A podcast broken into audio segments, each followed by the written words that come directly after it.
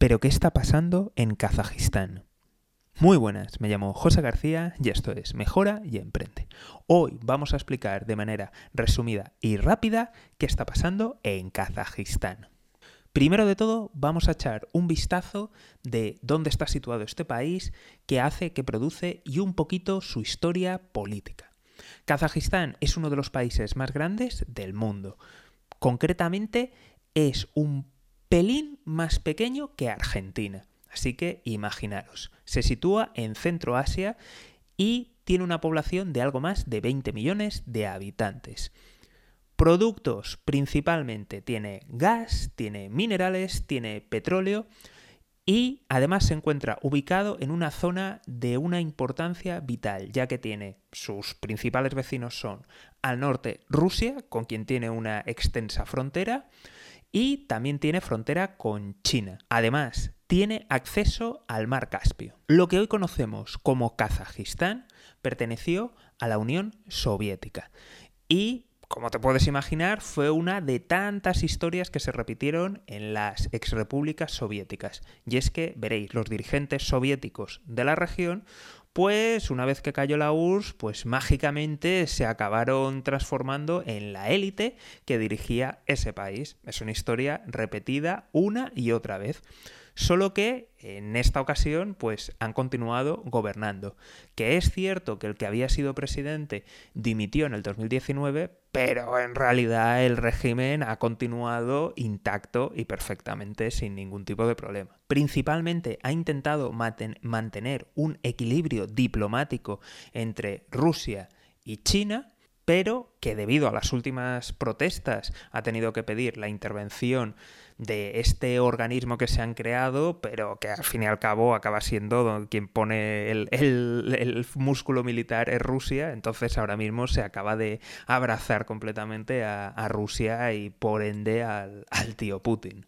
Y una vez que hemos situado al país en el mapa, que hemos hablado un poquito de, su composición, de su frontera, de su tamaño, de su población, de su economía e incluso de cómo se manejan relaciones internacionales, vamos a pasar a lo que todo el mundo está hablando y son las protestas. La versión simplificada seguramente ya la conozcas, y es que ha habido una subida de precios en los carburantes y eso ha precipitado las protestas.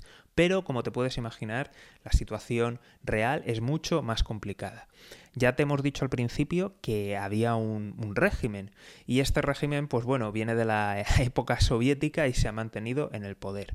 Evidentemente, con, una serie de materias primas, estando en una encrucijada como la que están y balanceando ¿no? sus relaciones internacionales entre China y Rusia, pues esto ha generado una prosperidad prosperidad que, como te puedes imaginar, en este tipo de regímenes, pues no ha sido compartida.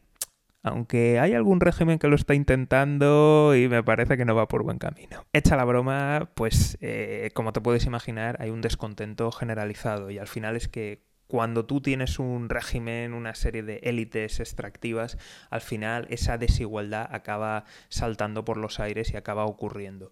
Ocurre no solamente en este tipo de regímenes, sino incluso en democracias o hago comillas democracias en cualquier país donde existe ese tipo de desigualdades, hace, crea un caldo de cultivo. Al final el detonante sí que ha sido esa, esa subida pero evidentemente eh, viene por razones de, de, más peso. Por si fuera poco, la corrupción es un mal endémico de la zona y todo ello ha promovido que hayan protestas. A partir de aquí, tres versiones y es la versión 1 es que esas protestas se han, ocurrido eh, de manera completamente espontánea, es decir, la gente ha ido protestando en unas regiones, en unas ciudades, y de ahí se ha ido extendiendo, bien sea redes sociales, comunicación entre la gente, o que han saltado de manera espontánea.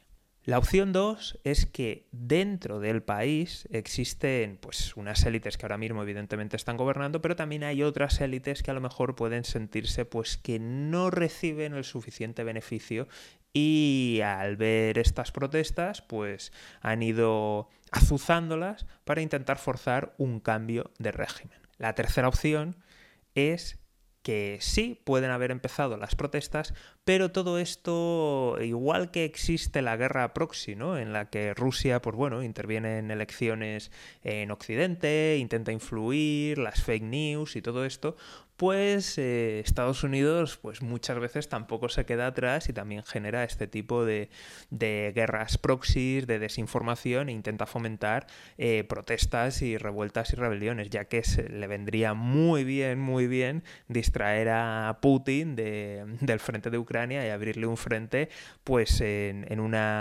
área tan sensible eh, como, es Kazajistán, que es uno de los países más grandes del mundo y comparte una frontera enorme con Rusia y la desestabilización de este país, pues bueno, pondría en graves aprietos a la economía rusa y al ejército ruso. Así que, ¿cuál de estas tres versiones es la versión real? Pues eh, me temo que a día de hoy va a ser complicado. Y también me gustaría decir o destacar que si tuviera yo que elegir, mm, yo te diría, o sea, y esto es una opinión, ¿vale? O sea, esto no, no, no, no tengo datos ni forma de, corroborar nada, pero eh, mm, yo vería plausibles que fuera una combinación una combinación de las tres. Yo creo que no, no podemos, o sea, evidentemente en los sitios donde hay tanta desigualdad, al final hay protestas, al final salen, al final ocurren. Eh, la forma en cómo se han manejado, pensar que ha sido a lo mejor solo externo, eh, muy probablemente puede ser que, la propia oposición eh, haya movido. Y evidentemente, pues el resto, si tienes un competidor internacional geopolítico, evidentemente va a estar ahí preparado y va a mover todo lo que pueda. De hecho, ha habido un apagón informativo y se ha bloqueado Internet. Entonces, eh, ¿Con qué versión te quedas tú? Pues oye, si te parece interesante, puedes dejar en, comentarios o puedes decírmelo a través de, mensaje directo porque me, interesa conocer tu, opinión. Y hasta el momento esto es lo que se sabe de las protestas. Evidentemente Rusia ya ha mandado tropas, está allí y están intentando estabilizar el país. ¿Qué pasará? ¿Qué ocurrirá? Es difícil porque hay apagón informativo. Pero si sale algo, se filtra, ya sabes que el primer análisis lo hacemos aquí. Así que suscríbete y activa las notificaciones. Dale a like, comparte y todas esas cosas que decimos por aquí. Un saludo y toda la suerte del mundo.